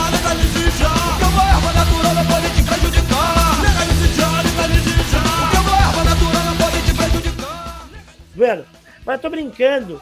Mas assim, ó, existe, e eu acho que a gente tá deixando barato algumas apologias aqui. Eu já falei isso aí do deputado que subiu num palanque eleitoral antes de ser deputado e quebrou a placa com o nome de rua de uma parlamentar que tinha sido assassinada há menos de um ano, comemorando isso. Então, se o cara, se foi feita uma homenagem para uma, uma parlamentar que foi assassinada, e o cara vai lá e quebra esta placa, e não é nenhuma coisa histórica, tu entendeu? Que existem as polêmicas É um históricas. recente. É um fato recente. Existem as polêmicas históricas, tá? Tu dá nome de rua para um cara que foi ditador, né? Porque daí passou no tempo, tem gente que acha que não teve ditadura, porque isso é, é- é um outro tipo de polêmica, mas a pessoa foi assassinada há menos de um ano. E tu vai lá e quebra a placa e comemora a quebra dessa placa, tu tá dizendo Eu sou favorável ao assassinato de alguém que discorda de mim politicamente. Eu sou favorável ao assassinato de parlamentares porque não são da mesma linha política minha. Então, isso Na visão mim, dessa acho- pessoa, né? na visão dessa pessoa. E essa é a mensagem, esse é o discurso que ele passa para a população. Isso, para mim, é uma, é, é- é uma apologia grave do assassinato e do crime político e do ataque à democracia. Então, eu já acho que isso é um crime Quando tu vai numa declaração de voto no Congresso elogiar um torturador sacramentado, que não sabe pela história e comprovado, estás dando uma declaração de que tu defende aquele crime que é vedado pela Constituição Nacional. Né? Então, quando um parlamentar hoje, dia 9 de janeiro, por aí, né, chega e passa pano e diz que aqueles atos todos criminosos que aconteceram no dia 8 são mera manifestação por ele está cometendo apologia ao crime invasão de prédio público, de constrangimento ilegal, eu acho que teve lá também, furto qualificado, roubo, depredação de patrimônio tudo histórico, que... patrimônio cultural, tudo isso que a gente já falou. E eu acho que o Bruno a, a, vai, até ele estava se referindo, posso estar interpretando o Bruno, mas é que teve gente no dia, na hora, que seguiu mandando mensagem. Gente, sigam, estamos com vocês, é isso mesmo. Olha aqui, pessoal, compartilhando as imagens de dentro para suas redes que tem mais de 200 mil pessoas no Telegram, por assim, por exemplo, vamos fazer de conta, né? Tem, tem uns aí que tem umas contas bem grandes. Eles pegando essas imagens e dizendo: Vão lá, olha, tam, estamos tomando poder, vamos para lá. Isso aí realmente é, é inaceitável. E, ó, não. só uma coisinha aqui, ó, antes da gente terminar, eu sei que a gente não tinha combinado essa pergunta, mas eu, eu queria perguntar para vocês assim: no final das contas, vocês não acham que também uma da culpa, a culpa disso tudo aí, não tá eu vou dizer assim, ó, calma, deixa eu concluir. Na cerimônia de posse do Lula. Opa! Aqui tem coragem. E no projeto arquitetônico do Oscar Niemeyer com essas rampas, rampa para lá, rampa para cá, porque os caras viram lá no dia primeiro subindo o Juruna, subiu o outro, subiu o Lula. Aí o pessoal, a tiazinha ali que tava andando na frente do quartel, pessoal, ó, tudo é rampa, é fácil chegar lá, não tem nenhuma escada no meio do caminho. Vocês não acham que a culpa é do Oscar Niemeyer também? Brincadeira, não precisa responder, não. Era só pra Ele era comunista, relaxada. né? Então ele é culpado. Ele Deve ser, tem que ser comunista. Deixa eu só Olha... comentar rapidinho que o, Ivo, o que o Ivo falou. É, eu, eu acho até. Eu acho até, Ivo, que nem seria apologia, cara. É a incitação mesmo. Inclusive, na, na, na, na lei que substituiu a, a Lei de Segurança Nacional, incluiu um parágrafo único dentro do artigo 286 do Código Penal, que é a incitação ao crime, que diz assim, ó, incorre na mesma pena quem incita publicamente animosidade entre as forças armadas ou delas contra os poderes constitucionais, as instituições civis ou a sociedade, que é justamente o que alguns parlamentares fizeram, mas não só parlamentares, pessoas do povo também. E tem três parlamentares em específico que estão sendo, que foi aberto inquérito a pedido da PGR, um dos crimes, em tese, seria o de incitação, que é isso que o, André falou. Ah, Estamos aqui, estamos junto, vamos lá. Que é o que o Donald Trump fez o tempo inteiro lá, mandando tweetzinho, vamos, tá chegando, não sei o quê. Então não é nem apologia, é incitação mesmo, o que é pior até. Então era só essa, essa arrematada aí. É, olha, é, amigos, muito bom ter vocês aqui hoje. Eu, gostaria de deixar uh, já o convite para vocês, é, que eu acho que né, eu, o Diego é a única pessoa que eu conheço que que leu o processo do Lula na Lava Jato, da condenação dele, é, da condenação daque, daquela forma que foi, né? E eu gostaria de chamar o Thiago para voltar outro dia para a gente, é, porque acho que em março está completando nove anos da Lava Jato, se eu não me engano, é, para a gente conversar um pouco sobre como é que foi o processo na Lava Jato, em especial na condenação do, do Luiz Inácio Lula da Silva. É, convidar vocês para virem de novo e agradecer muito a presença de vocês aqui, que enriqueceram. Foi um debate extremamente inteligente, baseado na lei, é, não só aqui no nossa, na nossa revinha de sempre, né, colega Ivo? Que a gente gosta, né? Mas muito, muito, muito obrigado pela participação de vocês. Obrigado para quem estava assistindo até agora. Pô, quase duas horas de novo. Essas lives estão ficando longas. O Bruno o André, que entraram aí e, e, e, debateram de uma forma bem democrática e bem legal é, é, nos, no, nos comentários. A Cláudia também, que estava tá desde o início. Uh, isso aí, agradecer vocês. Quiserem deixar algum recado, alguma. Eu sei que o Diego tem um projeto paralelo, quer, quer comentar agora. Fica contigo, Diego. Dê sua despedida aí e faz teu, faz teu serviço aí. Bom, primeiro quero agradecer o convite, agradecer a presença de todo mundo. Foi um prazer conversar com vocês aí. Prazer conhecer o, o Thiago. companheiro Ivo eu já acompanho das outras lives e tudo mais. Então, assim, foi, foi muito bacana o papo aí. Agradeço realmente. Acho que é, são temas importantes de serem discutidos, né? E eu acho que é sempre bom falar a respeito dessa maneira uh, leve, como foi, né? democrática, ouvindo. Acho bacana. E falando do projeto que eu tenho, semana que vem a gente retoma as lives. É, já vou deixar aqui então o arroba também, arroba androterapia.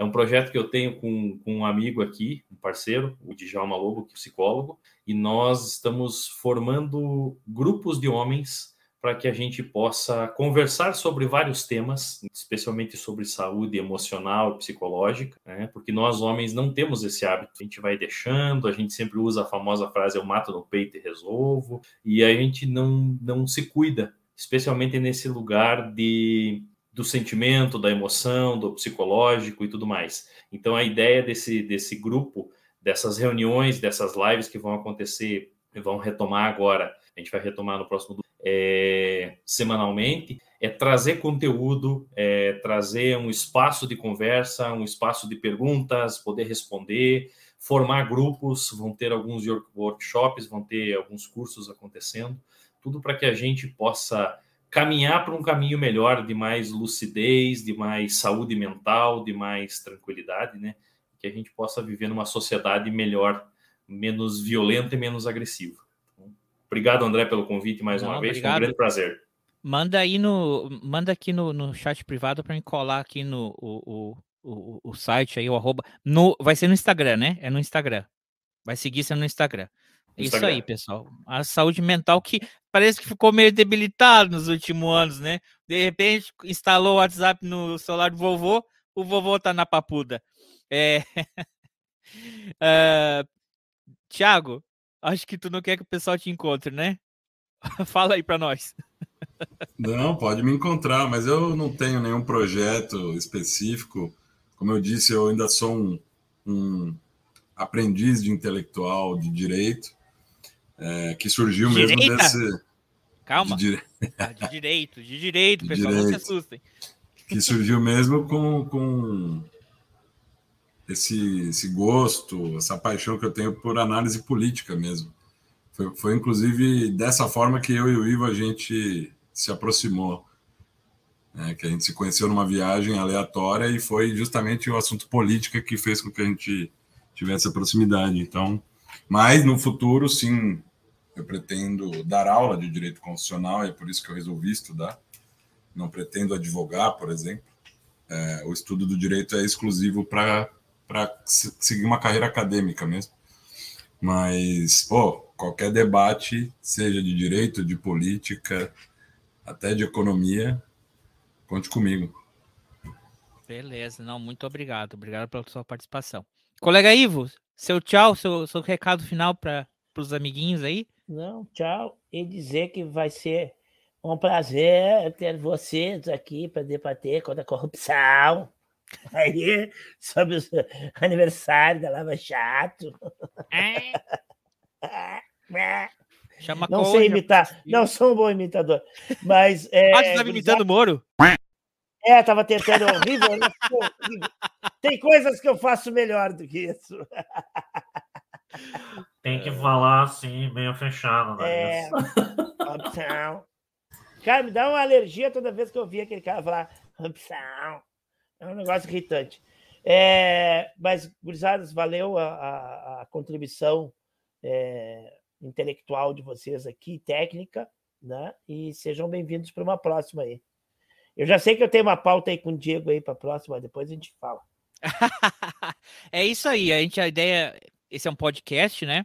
Pensa assim, ah, mas é tão longo. Podcast é assim, dá pausa e segue depois. E no YouTube também, onde você pausar, depois você volta, o YouTube sempre marca onde você parou e você pode seguir assistindo ali. Sempre também tem os cortes que a gente faz. É, depois de algumas semanas, é, eles vão dividido em capítulos também, se quiser pular para o tema mais para frente, vê como quiser. É, é é do seu uso. Não tem que sentar aqui e assistir por duas horas seguidas. Então, toda semana a gente tem o podcast, a gente está tentando todo mês ter uma live pelo YouTube. Uh, esse mês a gente já teve duas no, no mês de estreia, porque a gente realmente queria muito falar, desde que teve os atos aí no dia 8.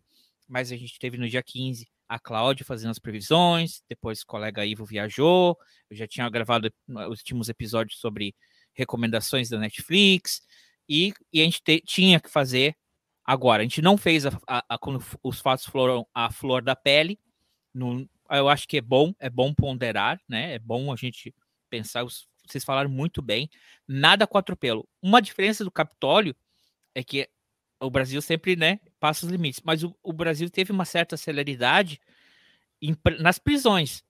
Lá em, não, ninguém foi preso no dia do, do, do 6 de janeiro. E imediatamente várias pessoas foram presas e estão sendo presas. Então, é, mas vamos. Pegaram a dona Fátima essa semana, hein? Vai, é. Pega, pegaram em casa a dona Fátima essa semana. É. Que ela já tinha ficha corrida, né? Então. É, aí é fácil.